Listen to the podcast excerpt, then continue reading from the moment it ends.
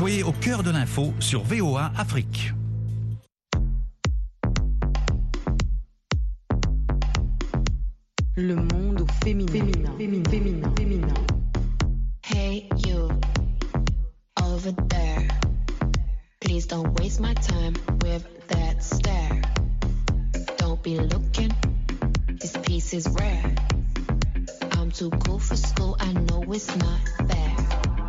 Chères auditrices, chers auditeurs, bienvenue à l'écoute de l'émission hebdomadaire de VOA Afrique, Le Monde au féminin.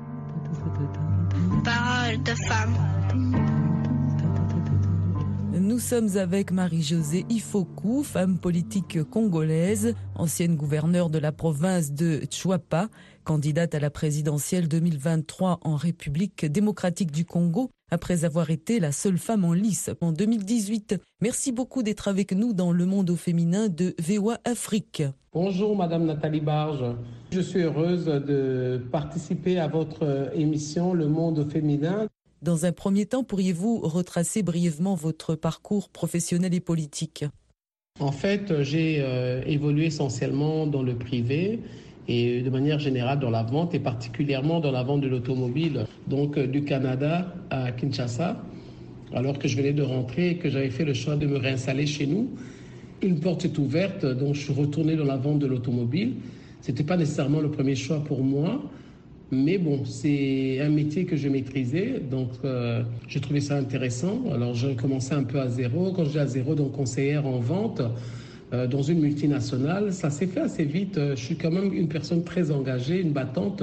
En quatre ans, je suis devenu directeur général euh, tout en restant dans ce, dans ce métier-là. Et c'est plus tard, en 2015, que je déciderai d'entrer dans le monde politique.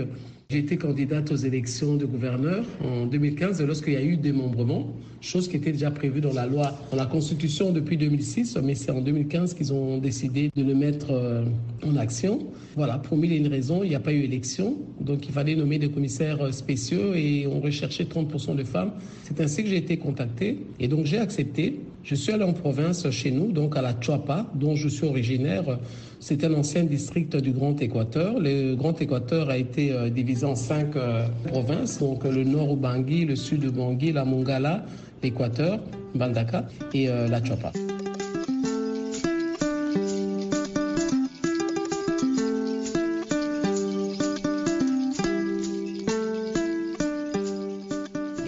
Dois vous avouer que j'ai vécu une expérience extraordinaire, une expérience riche euh, qui m'a permis de constater tout simplement que l'État en province n'existe pas. L'État veut dire tout simplement pour la population congolaise tracassée. Et voilà, euh, j'ai été très très bousculé parce qu'on parle de démembrement de province, on parle de l'autogestion, de l'autonomie de gestion de province, mais ce n'était pas ça. Toutes les injections viennent de Kinshasa. Donc le pouvoir est encore très centralisé.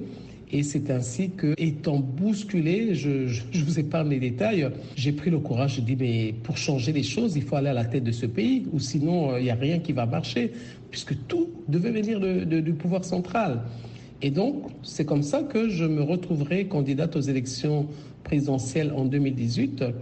Et je dois avouer que c'est vrai que je n'étais pas préparée, mais je recherchais une tribune. Et voilà, ça a réussi, puisque Aujourd'hui, je n'ai pas abandonné mon combat, donc je retourne encore dans ce combat-là au niveau présidentiel parce que selon ma compréhension, le véritable changement devrait venir de la tête.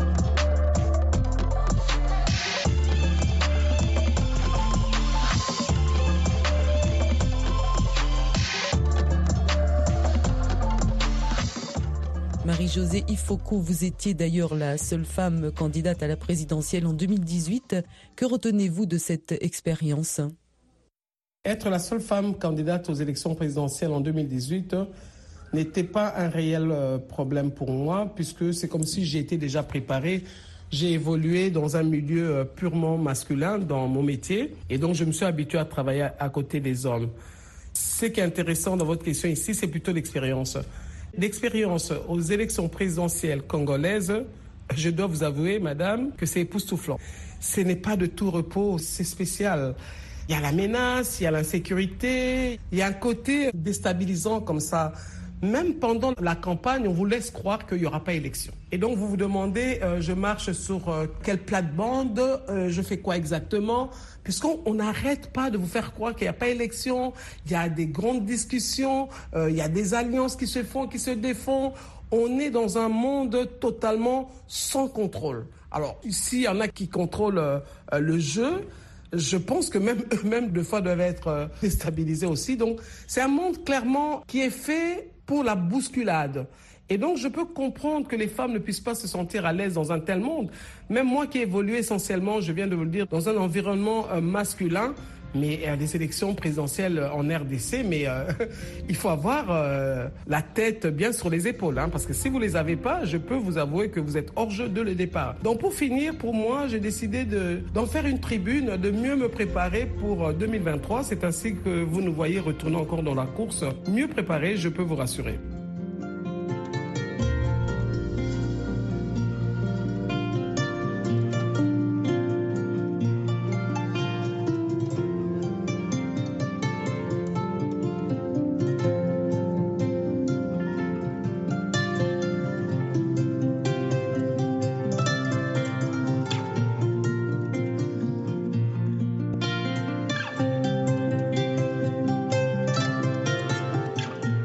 Qu'allez-vous faire différemment pour cette présidentielle afin de mettre les meilleures chances de votre côté euh, cette fois-ci, euh, ces élections seront différentes. Vous savez, en 2018, il n'y avait qu'un seul objectif euh, pour toute l'opposition et peut-être même le peuple congolais, c'était faire tomber le président sortant.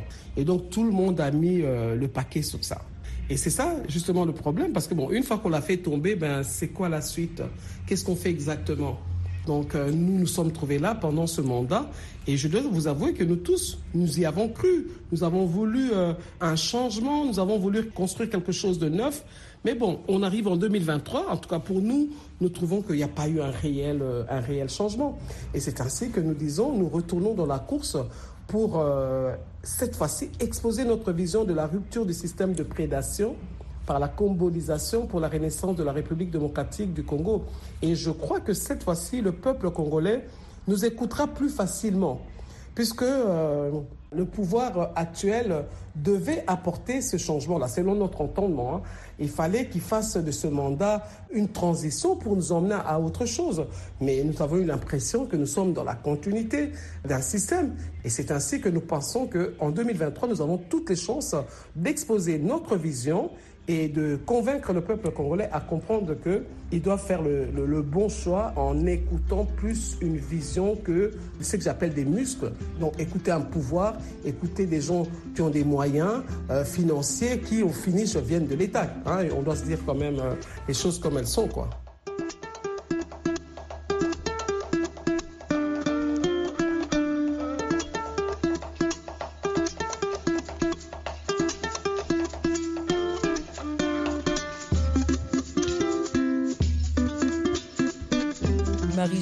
Ifoku, vous allez justement affronter une vingtaine d'hommes politiques, dont le président sortant et d'autres personnalités populaires. C'est un grand défi.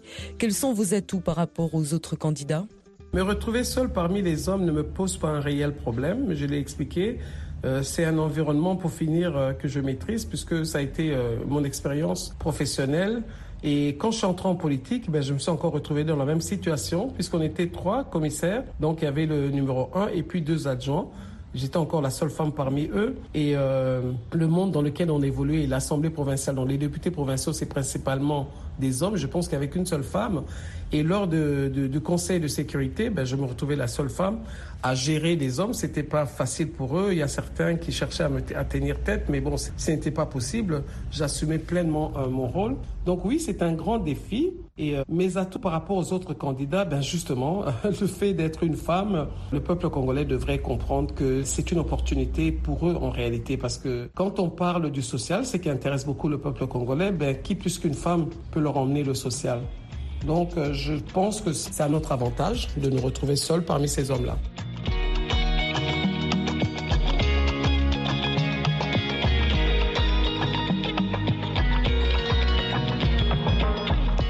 Vous êtes seulement deux femmes sur 26 candidats.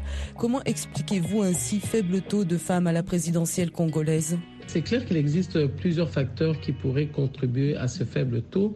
Celui que je trouve qui est assez important, c'est vraiment euh, les moyens financiers. Le montant de la caution est un peu trop élevé quand on regarde euh, la caution de la députation euh, nationale. 1500 dollars est passé de 1500 dollars à, à 100 000. Enfin, aujourd'hui, on dirait 65 000 dollars puisque le, franc congolais a perdu euh, de sa valeur. Mais ça reste énorme. Pour une femme, ça reste trop important.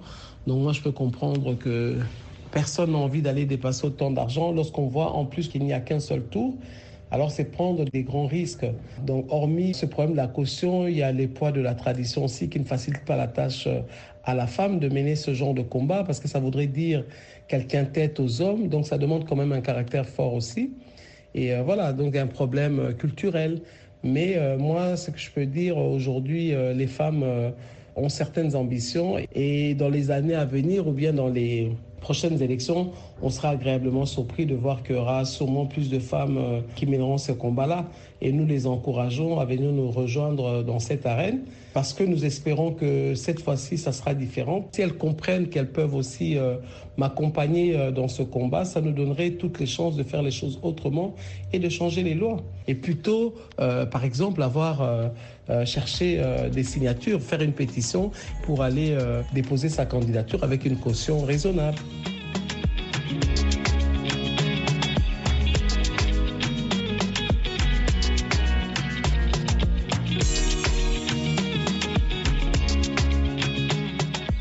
Préconisez-vous pour permettre aux femmes de concourir sur un même plan d'égalité que les hommes au poste électif, à commencer par la présidence de la République En République démocratique du Congo, les partis qui présentent des listes paritaires ne payent pas de caution. Mais qu'en est-il des mesures d'accompagnement pour pouvoir atteindre les quotas en vigueur?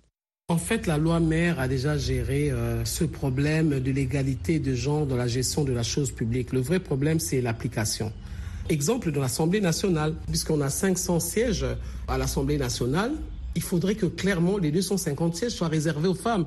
Qu'elles participent à 10, 15, 20%, peu importe, les 250 sièges leur sont réservés et que les hommes se battent pour le, les autres 250 sièges restants, puisque la loi mère a déjà prévu cela.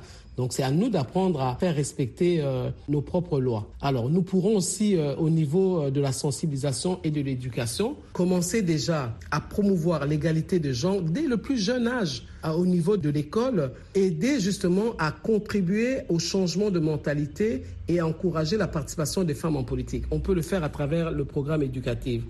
Et nous pouvons encore euh, encourager la participation politique des femmes en créant un environnement favorable à la participation politique des femmes, en supprimant les obstacles tels que la discrimination, le harcèlement ou les préjugés. Le soutien financier qui est un réel problème, il faut qu'on se le dise, et la formation. Donc nous pouvons fournir un soutien financier. Je veux dire, euh, l'État, le gouvernement peut le prévoir aussi, un soutien financier et une formation aux femmes candidates peut les aider à surmonter les inégalités euh, économiques et les barrières liées à la participation euh, politique. Donc cela peut euh, inclure l'accès à des ressources financières euh, équitables et à des programmes de leadership en politique. Marie-Josée Ifoku, vous êtes célèbre pour vos déplacements avec votre balai en main aux couleurs de la République démocratique du Congo, que vous avez même fait porter à des hommes, notamment le président de la CENI, Denis Kadima. Qu'attendez-vous de ce processus électoral? Chez nous, dans notre tradition, le ballet représente le pouvoir. Et donc ce ballet représente beaucoup de choses. Ça représente l'unité, ça représente l'amour, ça représente le nettoyage. Notre organisation politique, il va falloir le nettoyer. Et donc c'est ainsi que nous avons remis ce ballet-là à M. Kadima pour que cette fois-ci, euh, puisse nous aider à avoir des meilleures élections. Je compare par rapport aux trois autres, hein, puisque c'est un parcours, c'est un schéma, et il va falloir que lui aussi puisse être un modèle de responsable. Et d'abord, je voudrais dire l'affichage de listes électorales dans chaque bureau de vote. Et euh, au moment du comptage, il faudra que la publication se fasse aussi par bureau de vote. Donc il y a beaucoup de choses à dire sur la CENI, et nous voulons qu'elle-même puisse aussi se corriger.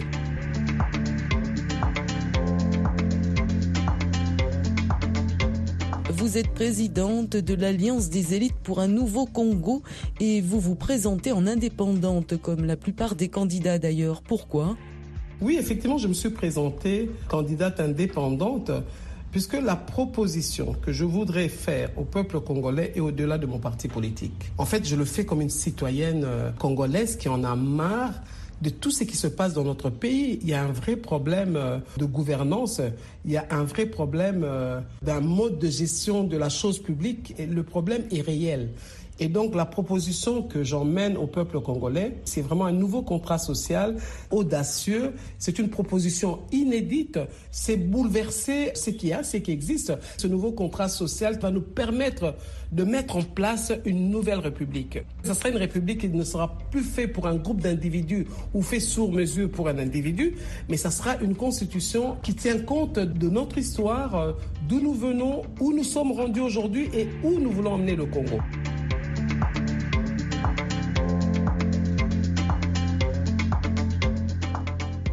Comment vous y prenez-vous pour convaincre les électeurs et électrices qui sont encore réticents à l'idée de se prononcer en faveur d'une femme? En fait, pour les électrices, ça devrait être euh, la chose qui irait de soi. Et ce qui est intéressant, c'est qu'il y a beaucoup d'hommes qui m'accompagnent et c'est eux qui me disent que euh, depuis 1960, les hommes ont gouverné. Il n'y a eu euh, aucun réel développement économique, il n'y a pas eu de développement économique et il n'y a eu aucune amélioration des services sociaux de la population congolaise. Et donc, eux aussi comprennent que donner la chance à une femme, c'est une réelle opportunité pour la République démocratique du Congo, qu'on soit en termes de, de sécurité en termes d'éducation, parce que qui dit éduquer une femme, c'est éduquer toute une nation. Et donc, clairement, si nous voyons ces femmes-là euh, dans la gestion de la chose publique, clairement, il y aura une amélioration. Et donc, nous sommes en train de les conscientiser, nous sommes en train de les sensibiliser, nous sommes en train de leur faire comprendre que la femme a une, euh, elle a une gestion participative. Elle ne cherche pas à écraser nécessairement l'autre, mais bien au contraire, elle invite euh, les autres à participer à cette gestion-là.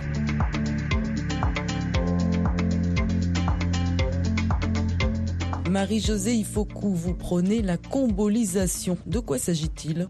En fait, la combolisation, c'est un concept purement congolais. La rupture du système de prédation par la combolisation pour la renaissance de la République démocratique du Congo, c'est une vision qui part, parce qu'avant d'entrer en politique, je me suis posé mille et une questions. Comment se fait-il qu'un pays aussi scandaleusement riche puisse avoir une population qui vit dans une telle misère? Et donc, c'est ainsi que nous nous sommes posé les bonnes questions. Comment nous en sommes arrivés là? Comment nous ne nous sommes pas donné les chances à partir de 1960 de construire une véritable république, une nation forte avec les moyens que nous avons. Cet état d'esprit de prédation avec lequel nous sommes nés s'est malheureusement perpétué à travers nos dirigeants depuis l'indépendance. Et c'est ainsi que jusqu'à aujourd'hui, nous sommes dans cette prédation. Ce système, la politique congolaise en a fait un mode de gestion.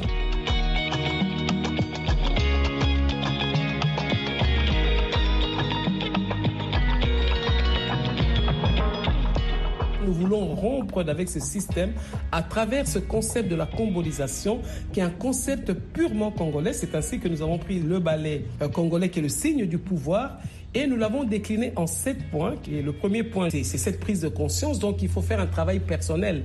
Moi-même, j'ai pris conscience du ça ne va pas. Et c'est ainsi que j'ai commencé, le deuxième point, à le partager avec d'autres personnes pour leur faire comprendre, Yann, ça ne va pas, mais c'est nous les responsables. On ne peut pas continuer à se plaindre des autres, on ne peut pas continuer à se plaindre de l'époque coloniale euh, depuis notre première naissance quand nous-mêmes ne voulons pas prendre les choses en main. C'est ainsi que euh, tout le monde peut se permettre euh, de parler de notre manque de souveraineté euh, parce que nous le permettons quelque part, même s'il euh, y a à boire et à manger dans tout cela, mais je pense que nous devons être responsables de notre vie.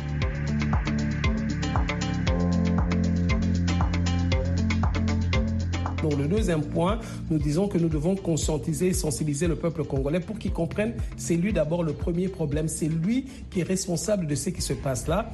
Donc il faut faire ce travail de, du renouvellement de la pensée, euh, ce changement de la mentalité. Le troisième point, c'est le prolongement de soi qui est en fait, euh, je parle de la réconciliation nationale. Il va falloir qu'il y ait cette réconciliation-là.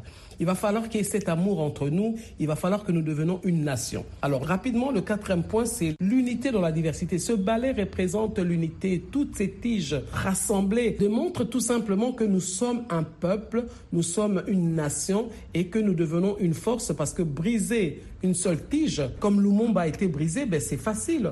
Mais il n'y a plus une personne directement qui a continué ce combat-là parce qu'il était seul. Mais si nous sommes nombreux à mener le même combat, il y a une tige qui est brisée, les autres sont là, vont continuer le travail. Et donc les trois derniers points parlent de l'État. Alors euh, un nettoyage de l'État, parce qu'une fois que l'homme a de la maturité, a compris comment gérer son pays, parce que lui-même est transformé et changé, alors il peut aller gérer la chose publique dans l'intérêt de tous.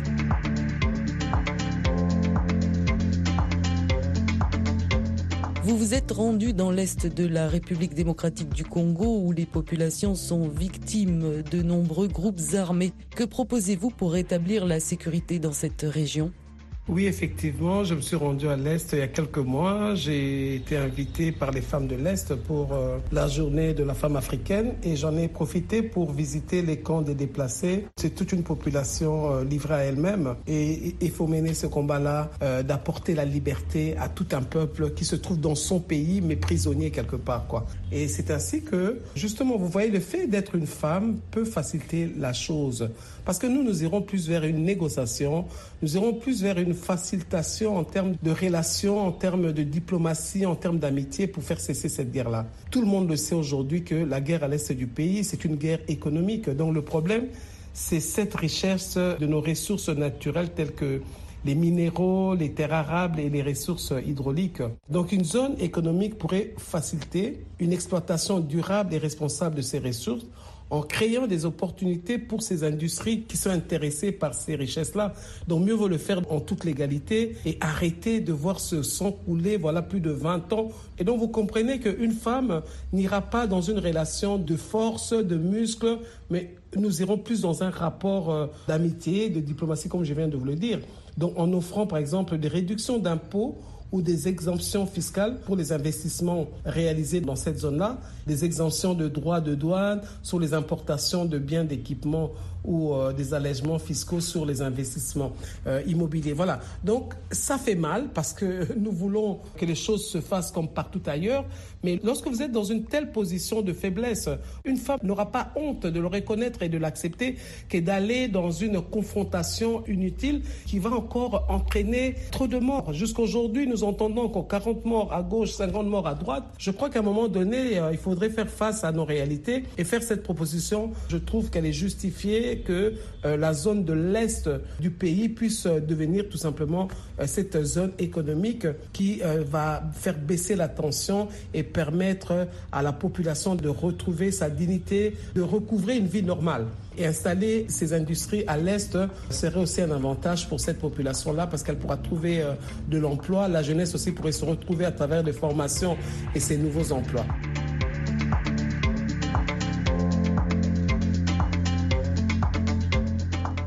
Quelle est la meilleure manière, selon vous, d'accélérer l'autonomisation des femmes? Pour accélérer euh, l'autonomisation des femmes, euh, l'accès à l'éducation. Donc, il faut garantir euh, l'accès équitable à une éducation de qualité pour la jeune fille et bien sûr pour la femme aussi, en éliminant les obstacles tels que les frais de scolarité, les mariages précoces, les grossesses précoces et puis les stéréotypes du genre. Nous devons aussi créer un environnement propice à l'entrepreneuriat féminin en fournissant un accès équitable au financement, à la formation professionnelle pour les femmes aussi d'un certain âge aux opportunités d'emploi et puis au marché. Et euh, encourager aussi la création des réseaux et de groupes de soutien pour les femmes entrepreneurs, ainsi que l'accès euh, aux technologies de l'information et de la communication pour promouvoir leur inclusion dans l'économie numérique. Alors le leadership et participation politique, encourager la participation et la représentation des femmes dans les institutions politiques et dans les processus de prise de décision à tous les niveaux. Marie-Josée Ifoku, femme politique congolaise, candidate à la présidentielle 2023 en République démocratique du Congo, merci beaucoup d'avoir consacré une partie de votre temps pour vous exprimer dans le monde au féminin de VOA Afrique. À très bientôt et bon courage. Merci sincèrement, Madame Nathalie. J'ose croire que votre émission va arriver jusqu'au fin fond de la République démocratique du Congo.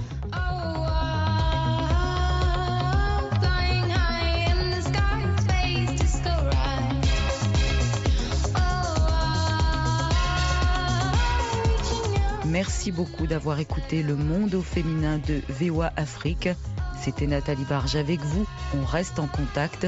Bon courage et à très bientôt.